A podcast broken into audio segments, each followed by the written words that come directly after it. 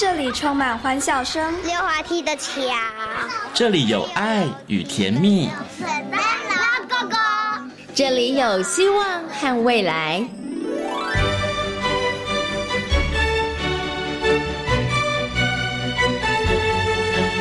遇见幸福幼儿园，遇见幸福幼儿，遇见幸福幼儿，遇见幸福幼儿园。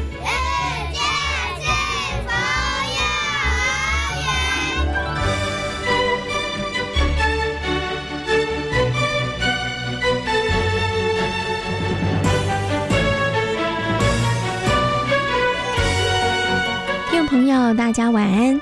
欢迎大家收听今天的《遇见幸福幼儿园》，我是贤琴。《遇见幸福幼儿园》节目呢，是每个礼拜四的晚上六点零五分到七点钟，在国立教育广播电台的空中和所有的听众朋友们见面。在我们节目当中呢，会为大家介绍全台湾各个县市的非营利幼儿园以及准公共幼儿园，同时呢，也会在节目当中跟大家来分享最新的幼教政策，还有幼儿教养相关方。方面的问题。那么，在今天的幸福幼儿园的单元呢，要为大家来介绍位在苗栗的新南非营利幼儿园。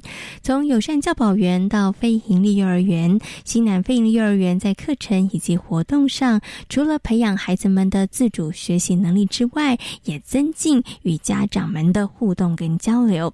而每一年呢，所举办的节庆活动呢，是在地文化了解深化以及建构亲师互动的。平台在今天的单元当中呢，新南飞利幼儿园的李义金园长将会跟大家来分享在园所内曾经进行过的一些节庆活动教案。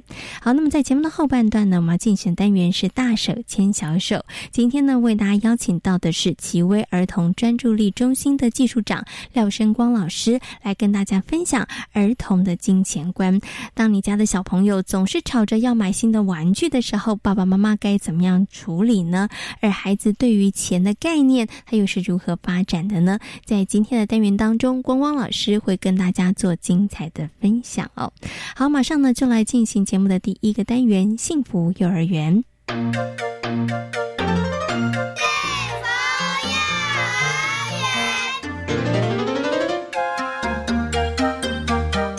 新南飞营幼儿园是苗栗第一所非营利幼儿园，位在苗栗新南国小内。目前总共有大中混龄班两班，中小混龄班一班，共有九十名学生。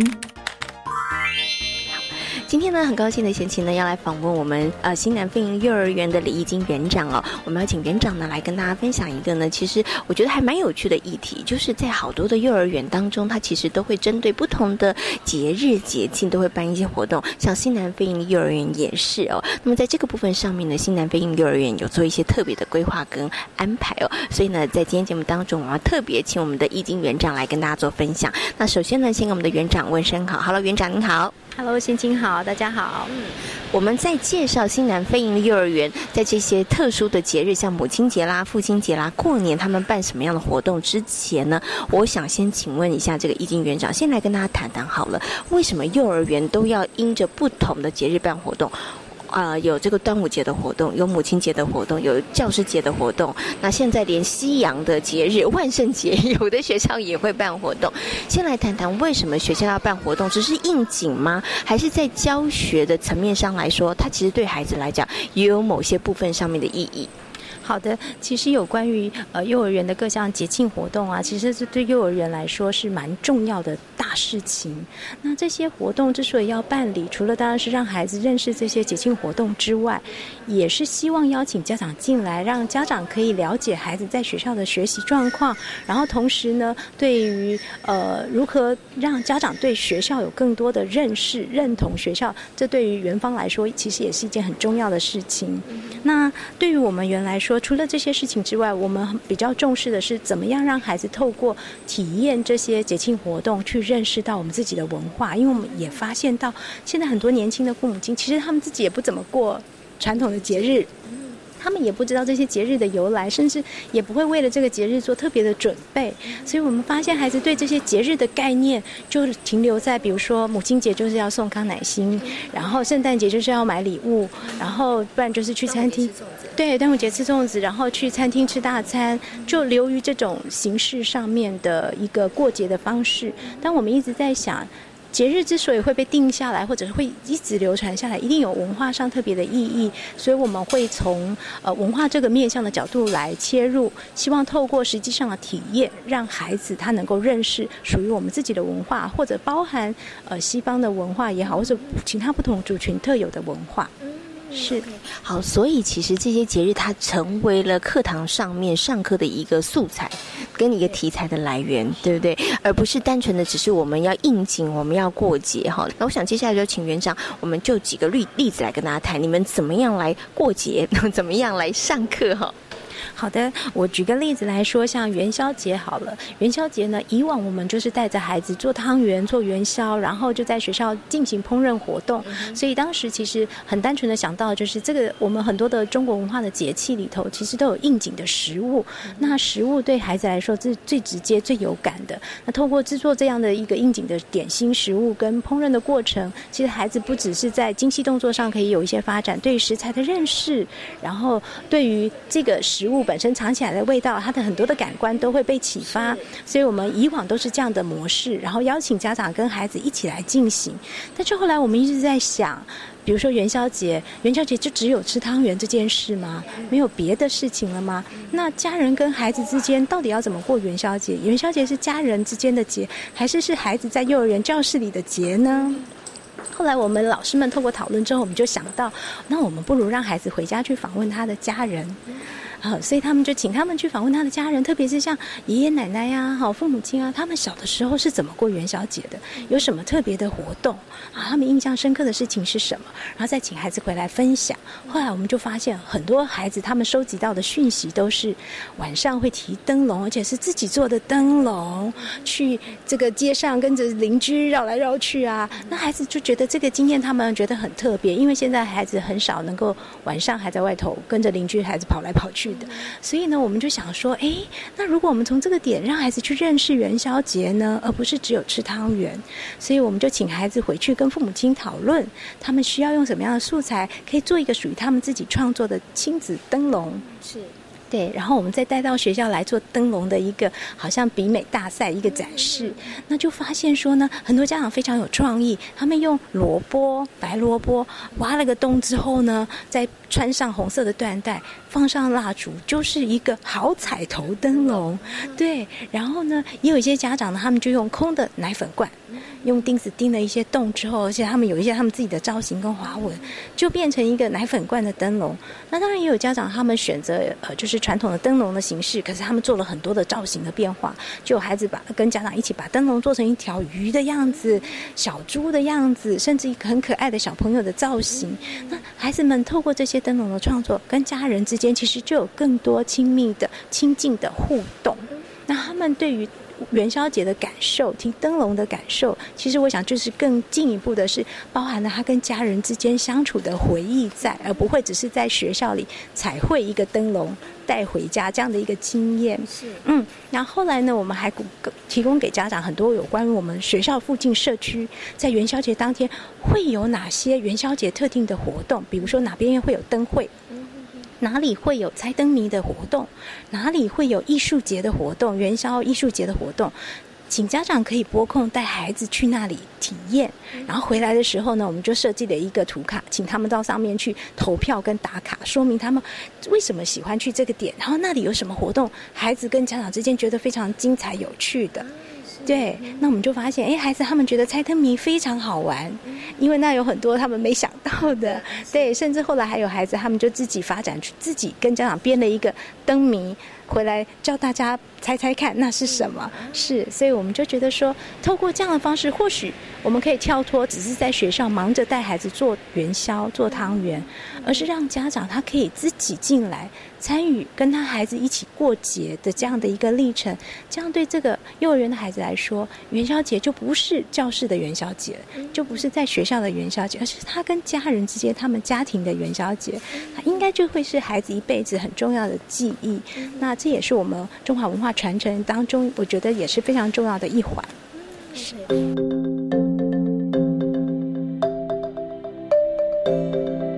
所以，新南呃菲林幼儿园的小朋友呢，他们为了小学所做的准备呢，并不是要把这个三十七个注音符号背得更熟，或是认识更多的国字，而是他们其实要具备自己可能独立的能力，然后自主学习的能力。对，然后他们上了小学之后，他们哎，其实遇到任何的问题，他都会记得哦。我们那时候有讨论要怎么样去毕业旅行，我们那时候讨论要怎么样去宿营，对，然后我们怎么样完成了那些事情，然后就用这样的经。精神去面对他小学的挑战。对，举例来说，像讨论要怎么样去准备毕业旅行的事情，包含要从什么时候开始完成，因为我们有一个 deadline，那你要在那之前完成书包的呃，就是背包的整理啊，然后前面要做哪些的讨论啊，要不要写一个检核表，要怎么做出来，这些能力的建立，我们发现到孩子他就把它转化到他上小学准备考试。因为是月考之前，他应该有多少时间可以准备？他要花多少时间读国语？花多少时间准备数学？那他就可以把他的呃考试应该要的内容都复习完。当然，孩子也许不会一开始就做到位，就做得很好。可是他因为他有这样的经验，他可以转化，他可以一次一次的练习。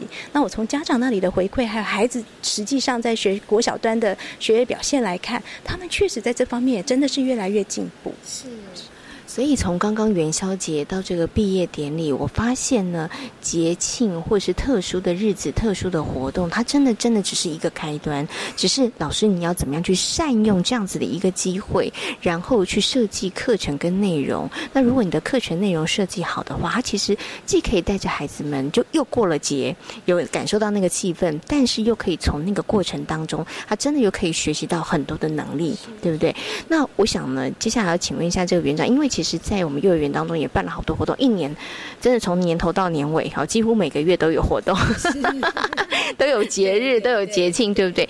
那其实，在策划或者是在设计这一些活动的过程当中，有没有哪些特别注意的？因为刚刚前景有提到了，其实老师如果好好善加利用，它真的就是一个很好教学的机会，对不对？所以在以新南非音乐人来讲好了，园长会特别的，比如说跟老师们，我们在设计这些活动，特别应着节庆或者是特殊的日子的时候，老师们他们在设计在引导上面，你有你会特别的希望老师们他们从哪些方面去思考吗？是好，在老师们在引导孩子或在准备规划各项节庆活动的时候，我们会希望老师先思考这一个节庆它本身的意涵，尤其是从我们中华文化的角度来看，它到底它的意涵是什么？它代表的是什么？它会不会只是一个商业化的活动？那当我们知道了它的意涵，它的核心价值找到了之后，我们在规划活动的时候就可以绕着这个核心价值来走，就不会偏离，然后孩子也才能够真正感受到过这个节的对他的意义或跟。家人之间的意义，那这是我们很希望能够在一开始规划的时候能够做到的。接下来就要开始去想，那我们规划的活动里有哪些是孩子可以亲身体验的？幼儿园的孩子很需要有实际经验的第一手的这样的一个一个经验一个学习。所以，如果那些活动都只是看影片，都只是听成人讲。呃，有一点小小的可惜，所以比如说像呃节庆有一些应景的食物，我们能不能亲自来做？或有些节庆，像我们学校旁边一个五谷宫哦，这个五谷大帝的一个宫庙，可是他在天穿日的时候就会有特定的天穿日的祭祀仪式，那我们可不可以带孩子去看？他可以看到这样的记忆，他可以看到哦，也有不同的社区的团体。来表演，他可以看到布袋戏在那里演出。那这些对孩子来说都是他第一第一手经验可以看到的、感官到的。那这个部分对他才会有感受。那这是我们认为应该在规划上的第二件事情。那接下来就是应该要善用的是社区跟家庭的资源，尤其是像有一些烹饪活动，呃，我们现在年轻的老师也不太会，像包粽子啦，哈，或者是像呃清明节的时候，不是只有吃润饼，还有艾草板。那这些有些时候我们老师们也不会，有没有什么家长他们可以会，或者是社区的耆老？社区的婆婆妈妈们，他们会，他们就是我们很棒的资源。那可以把他们带进来，丰富我们的课程，也扩展孩子的生活经验。那另外一个，我们觉得很重要，就是老师自己要不断的去检视，他在规划这些课程活动的时候，他会不会有一些个人的偏见。或者是刻板印象在，因为我们老师也有自己的成长的生命历程，所以也许那个东西就在我们的脑海里，而我们没有意识到，但是我们就不自觉的教给孩子了。所以我们觉得说，老师在这件事情上可以透过全员的老师共同的讨论，因为老师们来自不同的背景，就比较容易去发现到，哎，我们是不是落到了一些刻板印象或者是偏见上面？尤其是当幼儿园里有一些孩子，他的家长是来自其他国家的时候，或者是比如说像当年呃我们所谓的外籍。配偶家庭的时候，这个部分老师是不是能够确认自己不是用一个所谓的呃由上往下的这种角度在看待这些家长？那这样子才能够让孩子真正接纳自己所属的家庭的文化、自己的根源。对，那我觉得这个也是很重要的，也就是解去孩子去发现呃各个家庭的文化、每个人的文化之间的差异性，可是我们是可以接纳这些差异性，然后我可以认同自己。是属于哪一种，都好，都有优点。对，那我想，这个才是文化传承一个很重要的地方。所以刚刚啊，园长跟大家谈到，其实呢，老师在设计这样子的一个活动的时候，其实有有几个面向可以稍微去做一些考量了。所以大家看到幼儿园的老师带着孩子们在进行这些活动的时候，其实真的不是随随便便、简简单单的，也不是一天两天就能完成。可能有一些活动，老师在前面他其实就做了很多的准备，然后去引导孩子，真的带着孩子一步一步从经验当中去认识自己的这个文化，然后呢，也借由这样子的一个节庆活动。然后跟家人可能建立很好的这个关系哈。那我最后呢，想请问一下园长，就是您刚刚有提到了一个部分，就是要善用社区跟家长的一些资源哦。那我们前面有提到了这些幼儿园所办的节庆活动或是特别的这个活动，其实它也是一个平台，可以让邀请家长到幼儿园来，然后可以看看孩子们在学习的这个状况是如何。那在这个部分上面，有没有什么方法可以增加家长的互动啊？因为家长其实他们。挺忙碌的，对不对？对，所以怎么样可以增加家长对于这些节庆啊，或是特殊的节日的活动的一些参与度呢？是好，首先当然会考量到家长他们的时间，也许可以安排在多数家长都能够参与出席的时候，也许大部分是假日的时间，或者是下午。我们有时候会考量到下午家长快要来接孩子的时候，也许家长只要需要提早一些来，他就可以跟着孩子一起参与这些活动，而不不需要花一整天的时间去请假。那这样子其实是能够增加家长他的参与的意愿。那另外一个部分呢，我们也会鼓励把这个活动延伸到家庭去。或许不用每件事情都在学校里头办，都是老师在教。家长其实就是孩子很重要的第一个人生的老师，所以其实家长他们在家里可以跟孩子互动。那这里我就要稍微分享一下，就是我们的很多节庆活动，并不是用一天来把它办完，它可能就是系列性的。我们可能会花上两个礼拜或一个礼拜的时间，按照这个跟活动的内容的。呃，丰富度与否？那透过这样的方式，我们可以把步调放慢，让孩子跟家长可以真正的慢慢去体验，然后让家长他能够播出足够的时间去陪伴他的孩子。那也让家长这样子对我们来说，也让家长去看到节庆活动对孩子来说是很重要的，他们应该要重视，而且去陪着孩子一起过，因为那是属于他们家人之间的节。是。所以呢，今天园长跟大家分享了新南飞鹰幼儿园，它其实我们也举了一些实际的例子哈，也跟大家分享，包括了呃，在这个家长的参与度上面，怎么样可以让家长参与度更高？要考量家长的时间，然后再来活动是不是一定要在学校里面举行呢？其实这也是打破大家的迷思哦。其实家里面其实透过一些小小的设计，也可以让小朋友跟家长一起在家里面过节哈。好，那今天呢也非常谢谢呢我们的易经园长在空中跟大家所做的精彩的分享。谢谢园长，谢谢谢谢。从事幼教工作超过二十四年的谢春凤老师，是当了母亲之后才投身幼教工作。她把每个孩子都视为自己的小孩对待。春凤老师希望陪伴孩子能够成为有理、明辨是非、拥有好品德的人，而也希望孩子们能够将这些能力和特质发挥于生活当中，快乐的学习成长。那是因为我自己有了孩子以后，我深深的觉得说，呃，孩子的教育很重要。那因为孩子就像一棵小树苗一样，希望我们大人呢能够细心的照顾，然后才能茁壮成大树。那我也因而对的幼教的呃这个教育工作产生了兴趣。另外，我还经过了在职进修，然后顺利的取得合格教师的资格。那就是呃，也因此就成为了陪伴这些小树的园丁。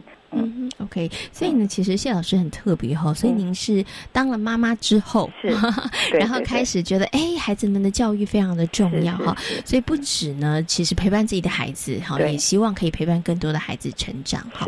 好，那您刚刚也谈一路的呃路程里头，其实我觉得好像也也是这个做中学，然后不断的一直进修，不断的一直这个进步当中哈。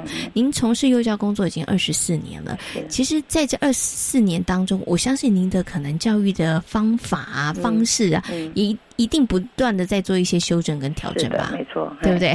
对 对。那但是您的这个教育理念跟想法呢，是始终如一吗？还是说，哎，其实也有做过一些调整跟修正？当然，这个其中呃，还是有稍微一点有点修正。但是我觉得，我个人的一项一贯的理念还是认为说，因为毕竟学龄前的孩子，他要奠定一个良好的基础，我想这是比较不变的部分。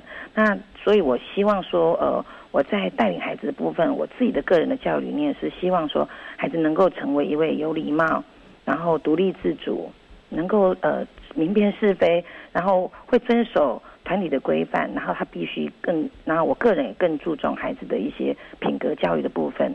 那所以，我这是呃站在孩子的角度去接纳每个孩子的个别性差异。希望也因此能够培养他们健全的人格，然后呢，每一个孩子呢都能够具备有解决问题的能力，然后并且能够正确的呃面对自己呀、别人呐、跟这个环境，然后在自信跟快乐中成长。那有正向跟乐观的态度，然后必须要懂得哎。可以帮助了别人，然后有同情心，乐于跟别人分享。我想我的教育理念大概是这个样子。嗯嗯。不过您刚刚提到的，成为一个有理的人，明辨是非，然后乐观正向，其实我觉得这一些大概是，不管时间过了多久了，哈，对，都还是一个基础的在。对，还是希望我们的孩子 其实都能够拥有这样子的一些能力，哈。是的。好，不过想请问一下，这个谢老师，就是从事幼教工作二十四年来，哈，其实有没有曾经让您觉得有点受挫，或者是？曾经想说要离开这份工作的时候，哎，曾经有过，离开了一段小小的时间，这这是我又回来的教育现场，因为我觉得，哎。呃，这份教育工作其实是重要的，嗯嗯嗯，没错。不过呢，谢老师从事幼教工作已经有二十四年，也算是资深教师。是是是。对，想请问一下，这个谢老师哦，就是说，呃，对于很多就是想要从事这份工作的年轻的幼教老师来说，他们可能会觉得，哎，跟家长相处啊，跟家长沟通是一件还蛮。有点畏惧，或者是有点担心的事情，哈。那以您自己的这个经验、生经验来说的话，会给他们什么样的建议？怎么样跟家长之间可以达到一个比较好的互动跟沟通？嗯，当然，现在目前就是呃少子化的当下啦。那有些家长对孩子，他们比较会采取比较放任的态度，嗯，然后行为上的规范规范是比较少的。那我想。以我自己，因因为我自己有孩子，有当过妈妈，所以我对孩子这些历程里面，我可能就比较能够感同身受。家长在带领孩子这一块，那所以我在跟家长沟通的时候，我会比较就是呃，也站在孩子的立场，也站在家长立场去做一个平衡的沟通。然后，那至于说新进的老师要进来幼教这一块，当然我们也是呃。非常的欢迎他们能够进来这一块，但是我想透过不断的呃修正跟磨合，那尤其是我觉得专业智能的增加，当然这是必要的，因为你必须要知道说孩子的发展，孩子可能应该要有什么样的呃学习的过程或学习的反应，是，然后你才可以有所本的去告诉家长说，哎，那你的观察是什么？你可以带带给家长哪一些的建议，或者是一些教养的方式。我觉得这样子来说，呃，家长比较能够清楚的知道说，哦，原来我在哪个地方可以再加以修正，然后做好亲师的沟通，这样子孩子的学习就比较能够比较有正向的发展。嗯，OK，所以刚刚这个谢老师的建议就是，老师本身你的专业的能力这个部分上面一定要提升，是的，然后再来其实也可以换位思考，站在家长跟孩子的角度，哎，去思考看看。那我觉得当你换位思考之后，也许你在看待这个事情的面向，它会变得更加不同，哎，它会更宽广，还会不一样。对对对。那我们在沟通讨论的时候，当然我觉得就会变得比较顺利一点了。哈，好，那今天呢也非常谢谢呢谢春风老师跟大家所做的精彩的。分享也非常感谢谢老师，谢谢您，谢谢谢谢，嗯，拜拜。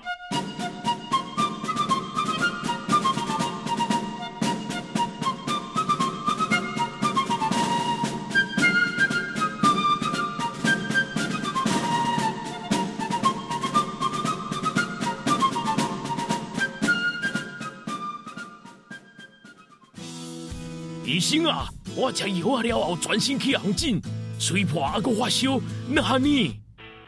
食药期间有起疹、吹破、脑疼、目睭红、发烧，都有可能是药物过敏哦。正当使用合法药物，造成严重药物过敏住院，可向药害救济基金会咨询：零二二三五八四零九七。以上广告由卫生福利部食品药物管理署提供。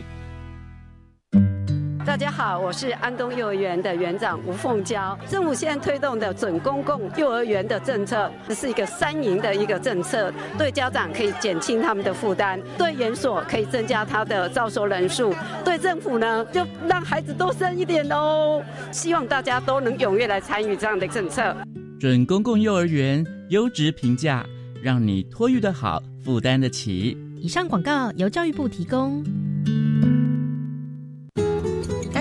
我是郭书瑶。中秋节即将到来，还记得小时候最喜欢和家人聚在一起吃月饼赏月。今年我要带着唐氏症基金会爱不啰嗦中秋节礼盒回家，与家人一起享用，美味又能帮助糖宝宝努力逐梦。如欲购买或了解详情，请拨打订购专线零二二二七八九八八八零二二二七八九八八八。唐氏症基金会祝您中秋节快乐。大家好，是台湾弦乐团，我们都在教育广播电台。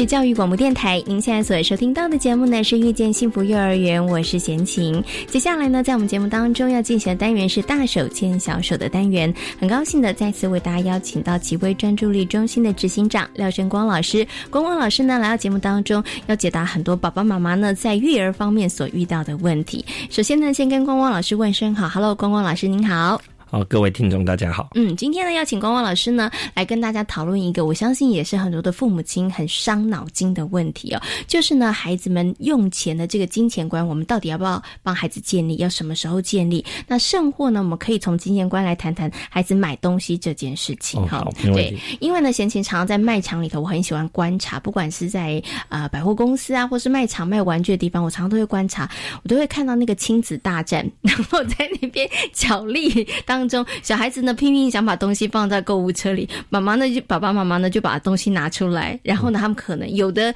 但就相安无事，有的就开始吵起来了哈。所以呢，我想先请问一下光光老师哦，就是如果真的遇到那个小朋友，他们常常都会跟爸爸妈妈吵着说：“我喜欢那个，我喜欢这个，可以买给我吗？我要买这个回家。”这个时候，爸爸妈妈到底该怎么处理才好啊？有的爸妈他就 OK 就买了，有的就坚持不要买。那所以爸妈到底该怎么处理？嗯，基本上我们大家讲一件事哈，就是小孩子买东西基本上基于冲动哈，因为小孩子在五岁的时候，他才开始可以控控制他自己的欲望，因为他看到一个东西，他很想要，他立即就要。嗯那这个要抑制这个能力呢，实际上是五岁以后。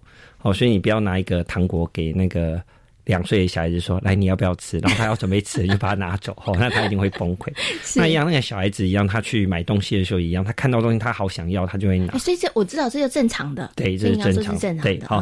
那但是这时候我们可以跟他讲一个东西，就是第一件事情不要百分之百拒绝孩子。哦，就是比如说我要哦，那你就说不可以。哎，那他实际上他会闹脾气，不是因为不买东西，而是他觉得他被拒绝。嗯。好，你实际上回答说你知道了。是。好。然后我们再看一下，我们只可以买一个啊。哦，哎，那他觉得可以买嘛？就是他没被拒绝，但是不能买那么多，只能买一个。是哦，对。那反正他走到这边，他会拿一个，对对。走到后面，他就觉得这个好像不是很好，他就会换一个。嗯。所以通常来说，小孩带孩子去逛街的时候，基本上会是他第一个拿到的，跟最后一个结账的，基本上完全不是同一个东西。嗯对，好。那所以第一件事情，我们通常会建议爸爸妈妈说：“哎，你不要第一个就是立即拒绝他，或者是责备他。”好，因为那一责备完以后，小孩子情绪就起来，因为他觉得你又错怪我了，然后他当然就开始闹脾气。是，所以他闹脾气的原因是被拒绝，而不是因为没办法买东西。哦，所以我们一直都搞错了，我们以为孩子在那边耍赖，或者孩子那边闹脾气，是因为我们没有买给他。对，其实是因为我们跟他说 no。的关系啊，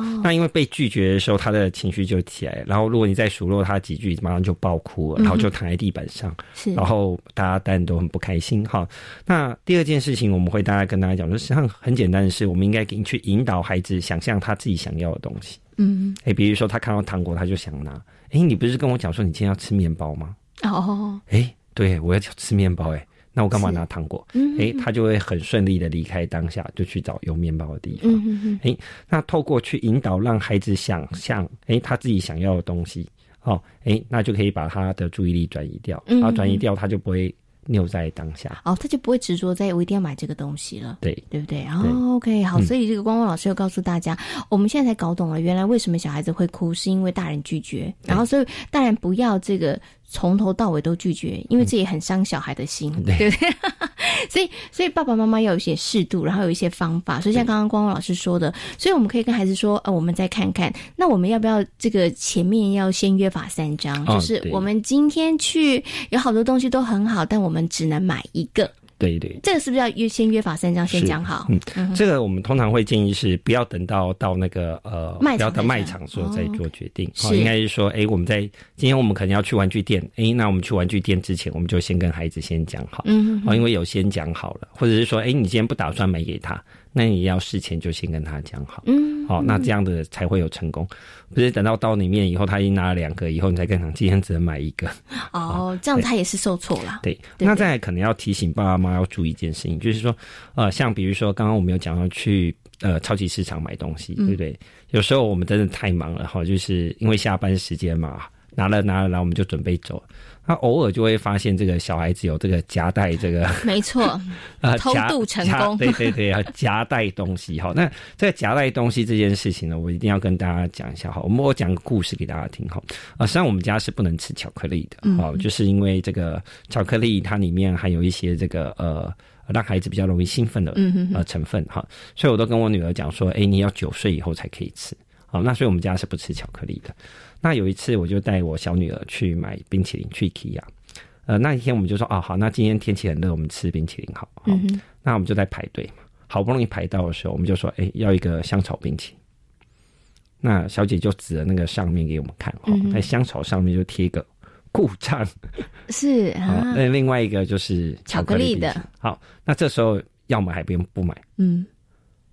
小朋友希望一定期待是要买啦，对，这时候就是已经到最后一刻了，嗯好，就是呃，因为你自己没注意嘛，对不对？然后小孩子也小孩子也很乖的跟你一起排队了，对不对？好，这时候呢，麻烦你，好，就是就买了吧，是啊，不要就是好像等等等等等等等等，哎，中乐透了，然后人家跟你讲说这张作废，是，哦，那这时候小孩子不闹也很难，好，那同样一样，如果我们去这个已经到结账。嗯，哎，但是他夹带了，但是我们没有发现，找一个理由，对，找个理由，哦，称赞说，哦，因为今天你表现的怎么样，哦，很好，哦，所以今天妈妈破例买给你，啊，对，哦，就是应用称赞的方法，让他晓得，如果我乖，我就可以得到这些东西，好，但不要在最后一刻，好，都已经好不容易要偷中了，就已经，哎，已经要这个，已经要中奖，哦，这时候再作废，这实在是。呃，小孩子如果不闹脾气，大家也很难。嗯，他对小朋友就会觉得不开心啊，因为他想他不会觉得他是夹带，他觉得我光明正大放进去，那你从刚刚到现在你都没有跟我说不行，对对，为什么在结账的时候说不行？然后他就很失落，对，他就会有情绪了。好。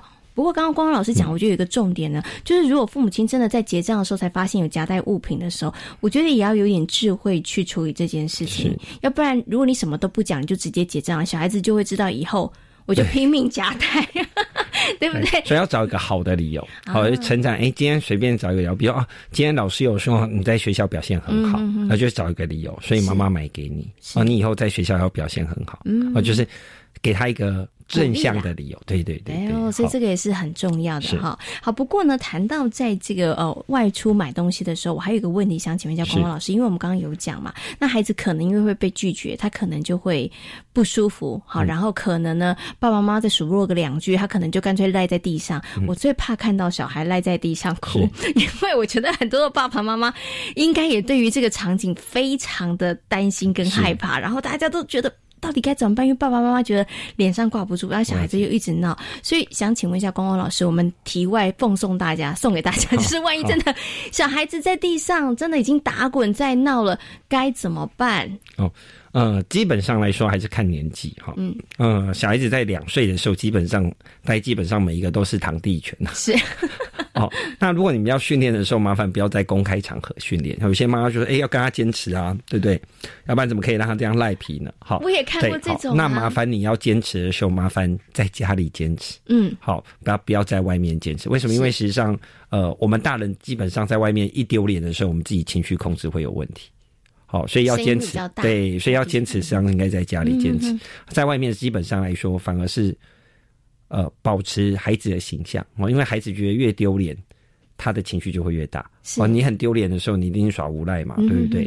所以呢，要坚持，像是在家里，反而不是在外面。好，那小孩子为什么会这样呢？通常是如果一个孩子又累的时候，哈，我们累的时候，我们的那个情绪稳定度，就是我们要控制我们自己的情绪的能力就会降低。嗯，所以基本上我们都会建议爸爸妈妈，你带大概两岁、三岁出去玩的小孩子，你五点的时候一定要回家。嗯，好，为什么？因为五点的时候他又饿又累。嗯，好，又饿又累又没达到需求的时候呢，他就很灰。嗯哼，好，那这时候怎么办呢？最简单的方法。不要跟孩子讲道理，抱起来先离开，赶快回家啊！一回到家，他起码觉得自己是安全的，情绪降下来就会比较快。嗯，哦，那不要再跟他在当下坚持太久。是哦，你再跟他当下坚持在三十分钟，他就已经累过头。嗯，哦，到时候你要走也不行，你就得抱他回家，那你反而自己会更累。嗯。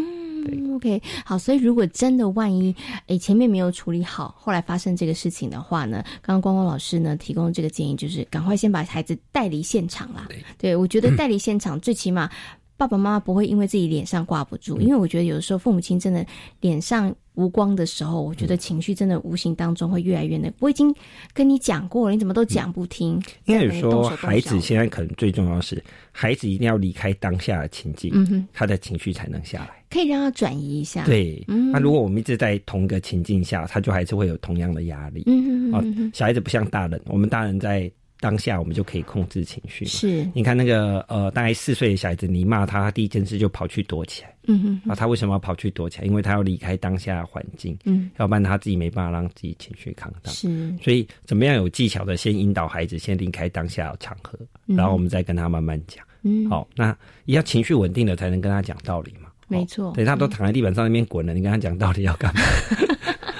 他什么都听不进去啦，对不对？他只顾着要发泄自己的情绪而已哈。好，那我们刚刚呢提到了这个，就是带孩子出门的时候，孩子如果想要买这个买那个，哈，我们到底该怎么处理？那有一些是爸爸妈妈事前你真的就要做好一些准备，好，要先跟孩子约法三章的哈。不过呢，延续刚刚的问题，我想接下来请问一下光光老师，就是啊，我会发现有些孩子啊，他拿到了这个东西，真的爸爸妈妈也买给他了，可是孩子拿买回家之后，他可能是很不爱惜的，对，然后呢？很快，他可能又坏了，然后现在在下次去的时候，他又再买。爸爸妈妈说：“不是才买吗？”说坏掉了。对，所以如果孩子他不是很珍惜、很爱惜的时候，这时候爸爸妈妈应该怎么样处理？那因为坏了，我还要买一个新的给他吗？还是因为坏了，所以我就处罚你，我就不买给你了？通常来说，我们会建议分成两部分来看哈。第一个部分大概是呃四岁以前的小孩子，因为他的力道控制比较弱，嗯哼，哦，然后还有他的动作计划能力还没成熟。所以四岁以前的小孩子，基本上他不一定会照着。呃，应该玩的方法玩，他有他自己的方式。对，所以呢，基本上如果你给他一些是组装的啊，可以拆解的啊，那基本上来说，基本上大概就全拆光，是，但是绝对组不回来，因为他还没有那个组织计划能力。好，那所以这时候实际上反而不是责备小孩子容易弄坏东西，而是我们要先把它练习那个力道控制。嗯，好，力道控制有点像那个套圈圈呐，哦，投篮呐，揉粘土啊，这些东西都跟力道控制有关。那大部分小男生的力道控制会比较弱，所以感觉起来小男生会比较容易破坏东西。但像是因为力道控制的游戏玩的太少。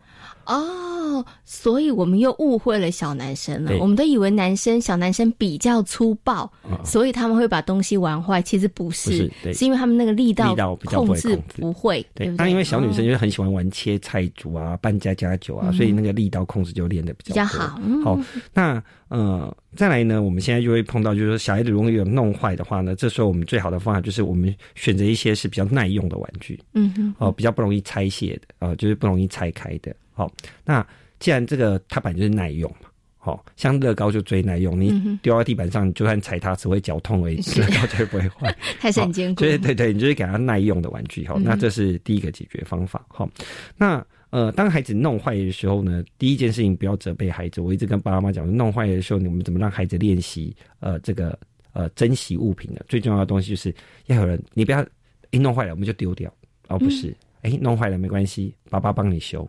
是好，让小孩子小的东西都是可以修理的，大家东西都是可以整理的。那基本上来说，小孩子就会晓得，哎，东西弄坏了，我们要把它修好。哦，那我们再买一个也不对嘛，我们不买给他，讲三话我们自己又舍不得，是哦，所以这最后一定会破功。好，带孩子把坏掉的东西修理好，就先修，对，先修不是先丢掉。那这样小孩子才会珍惜，要不然孩子可能一个东西坏掉，他说妈妈这个丑丑的，我要换一个新的。嗯，那到时候就会。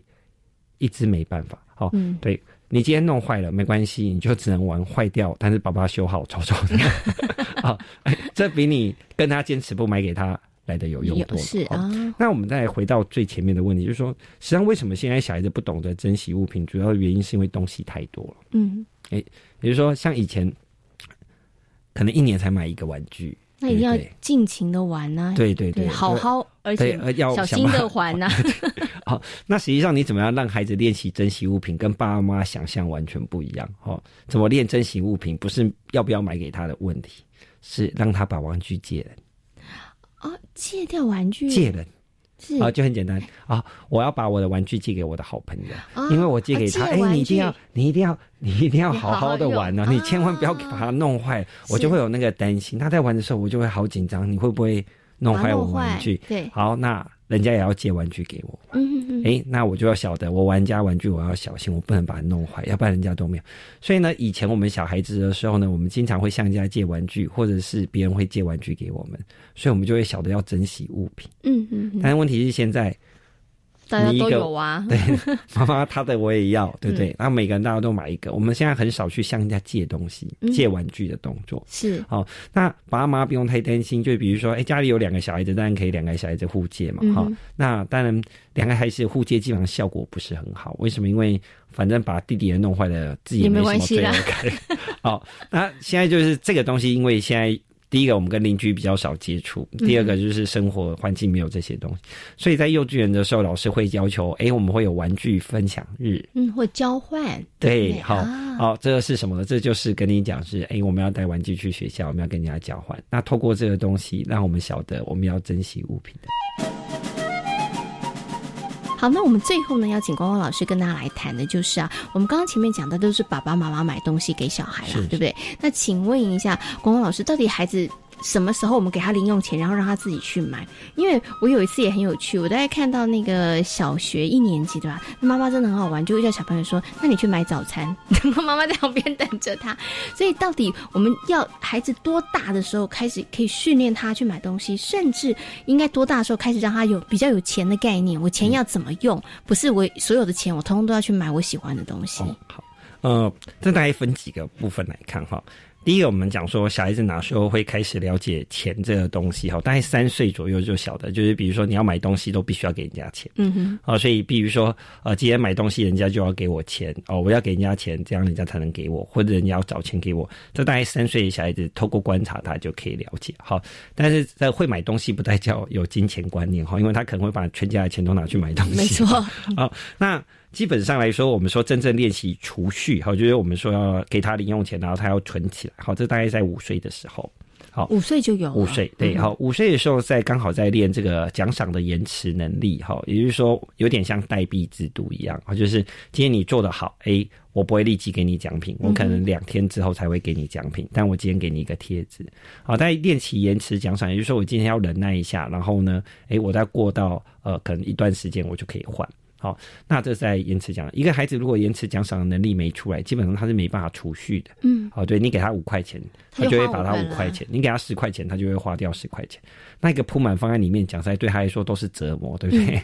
里面的钱应该都要拿出来。对，好，所以五岁的时候呢，我们是可以借由铺满，好，就是比如说，哎，你必须要把这个铺满都存满了，哎，我们才可以去买一个东西。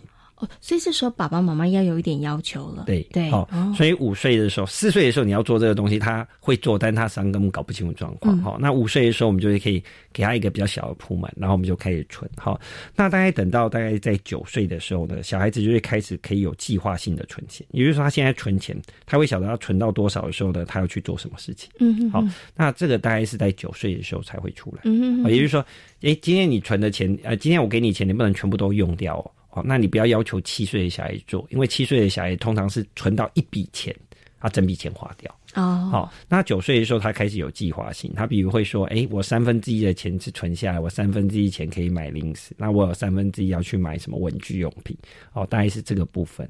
哦，大概等到九岁的时候，再计划性的东西时候出来。那我们在七到九岁之间呢，我们可以让他玩这种大富翁啊，嗯，哦，这种。大富翁像是地产大亨啊，这种东西去让他练习有这种假钞，假钞，对对对，先让他有这种概念。好，那呃七到九岁的时候，我们还可以让他练习这个比价，啊比价格，哎，这两个哪个比较便宜？好，哎这个呃包数嘛，这个哎这一。这一包里面有十个，哎，这一包只有八个，哎，还可以顺便练除法。好，所以到七到九岁的时候，你可以让他去练完比价，哦，看哪个比较便宜，好，这个东西可以开始做。好，那等到十二岁以上呢，才是真正有这个我们讲说这个金融概念和金融流程。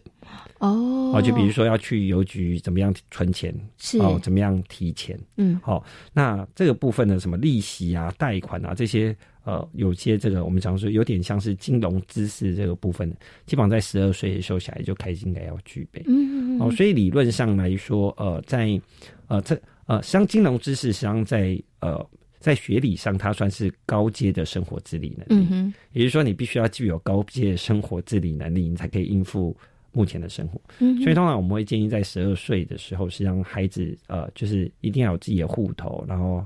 带他去开户，然后大家自己去存钱和提钱，好，要不然他对这个金融概念是没有呃是没有的，好，呃，但是可能爸妈都比较想象的，就是啊，小孩子实际上就是真的很单纯哈。我讲个真实的故事给大家听哈，实际上孩子对信用卡这个东西是完全没概念。好，那呃，我们曾经有一个小朋友，他爸爸就是把旧的 iPhone 给他啊，iPad 给他，好，给他玩了，好，那但是爸爸忘了把那个信用卡账号。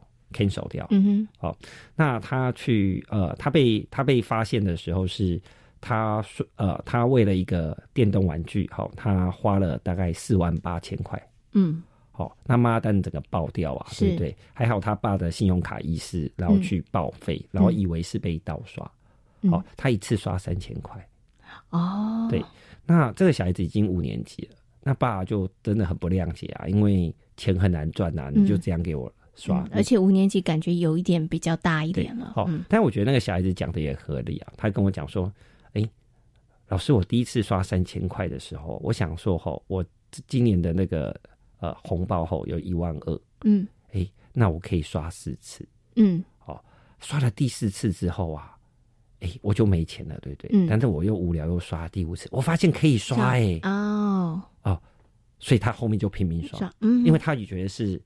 他本来以为我只有这些钱，我只能刷到这样，对，但是实际上他后来觉得这是免费的，嗯，所以才会刷到四万多。因为他没有感觉啊，对，就是后面他实际上就是每天刷一次，每天刷一次。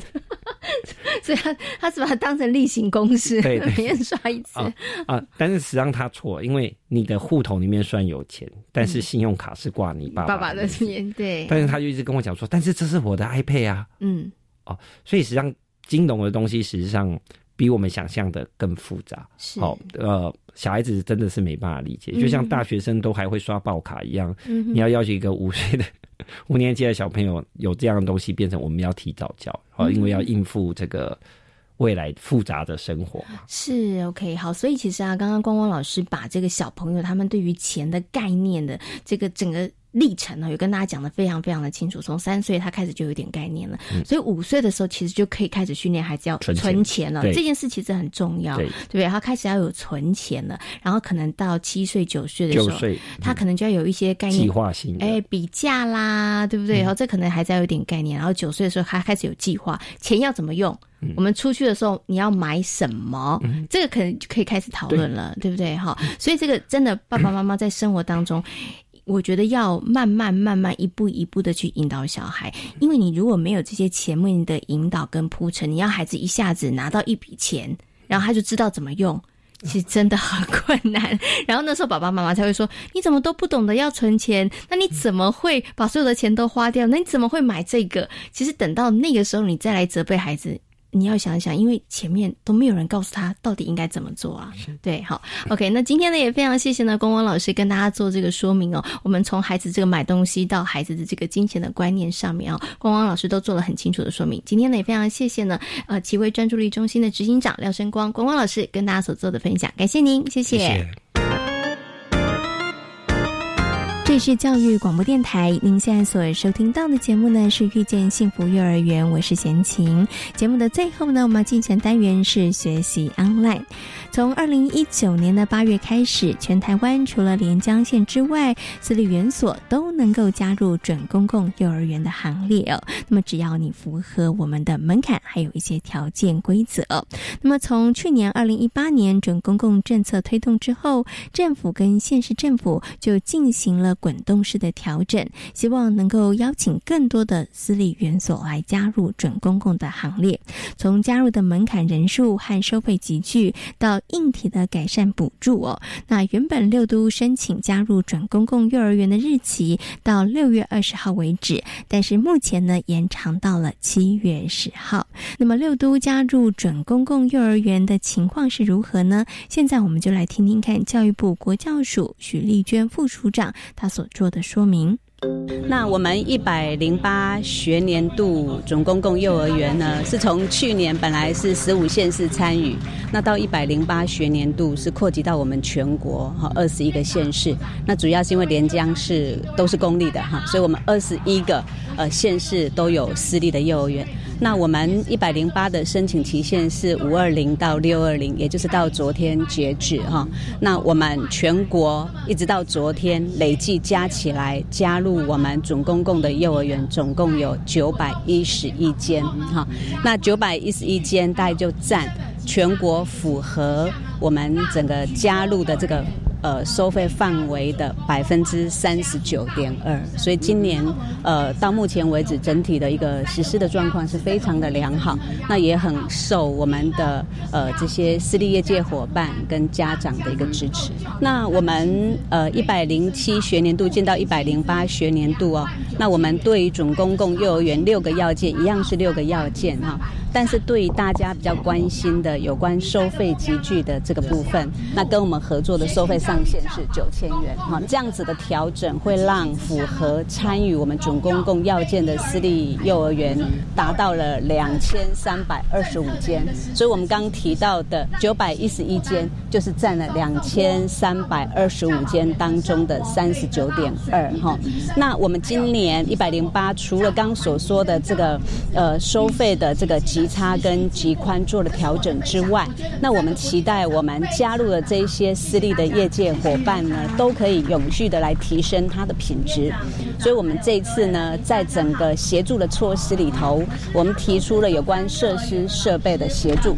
那我们依照规模，小型规模我们一年补助二十万，那中型的我们补助三十万。大型的我们补助四十万。那这个是只要在跟我们合作这个期间，每一个学年都会来协助。那同时呢，我们希望大家在整个教保的服务品质可以持续的提升。所以呢，我们从今年开始也每年补助最高六万块的辅导费用。所以呢，我们的这些准公共幼儿园，那可以邀请我们的专家哈来协助。呃，持续的提升教保服务品质。那当然，我们在幼儿园当中，跟家长亲师合作是非常重要的哈。所以我们也补助了幼儿园，那每一年大概有一万左右的这个费用，可以让他们来进行亲子教育。所以整体看下来，除了收费的调整之外，那我们其实加入了永续经营的要件。那对于我们的教保服务人员，更是一加入了我们的准公共幼儿园，那我们每一个教保服务教师跟教保员，他们的薪薪资都提升到两万九千，那我想它就是一个共赢的哈，大家都好好的一个政策。在今天遇见幸福幼儿园的节目当中，为大家邀请到了奇威儿童专注力中心的技术长廖生光老师，来到节目当中跟大家谈到了儿童金钱观的培养方面的问题。另外呢，也为大家介绍了位在苗栗的新南非盈利幼儿园。感谢所有的听众朋友们今天的收听，也祝福大家有一个平安愉快的夜晚。我们下周同一时间空中再会，拜拜。